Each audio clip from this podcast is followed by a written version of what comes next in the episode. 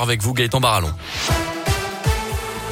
Et on débute avec vos conditions de circulation. Ça se passe plutôt bien actuellement autour de l'aglo. Les ralentissements vous signalez sur la M7 à l'entrée du tunnel sous Fourvière en direction de Paris. Pour le reste, c'est plutôt fluide dans, sur les grands axes, en tout cas, autour de Lyon. Quelques ralentissements de côté Cordelier et Bellecour sur les quais, notamment dans le secteur de Guillotière aussi. Pour le reste, c'est plutôt fluide en ce moment. À la une, ça va mieux dans les écoles. En tout cas, les élèves de l'Académie de Lyon sont en progrès. Les évaluations nationales réalisées en septembre montrent que les résultats de la rentrée 2021 sont en hausse par rapport à ceux de l'an dernier où les élèves avaient suivi les cours à distance.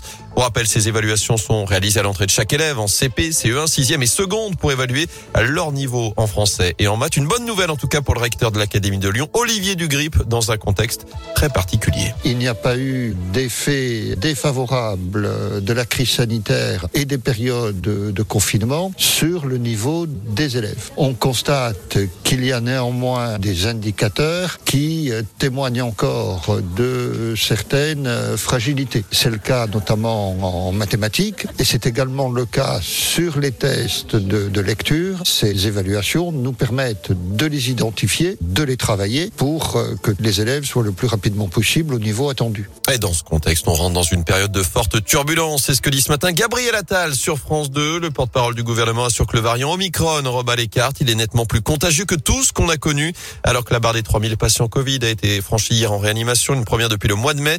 Notez enfin cette forte hausse du nombre de rendez-vous pris pour une première injection de vaccin, plus de 26 000 hier sur Doctolib contre 10 à 15 000 environ depuis le début du mois. Conséquence notamment des annonces du gouvernement sur l'arrivée d'un pass vaccinal le mois prochain.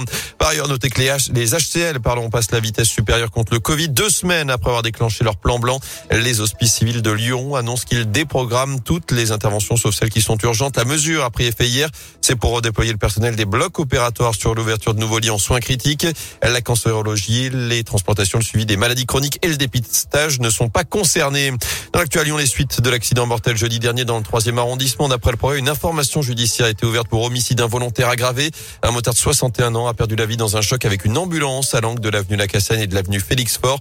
La conductrice a été interpellée dans la foulée. Cette femme de 37 ans a été présentée au parquet ce week-end. En bref, la fin de la prise d'otage à Paris. Le forcené armé qui retenait encore une femme dans une boutique du 12e arrondissement a été interpellé. Il n'y a eu aucun blessé selon le ministre de l'Intérieur.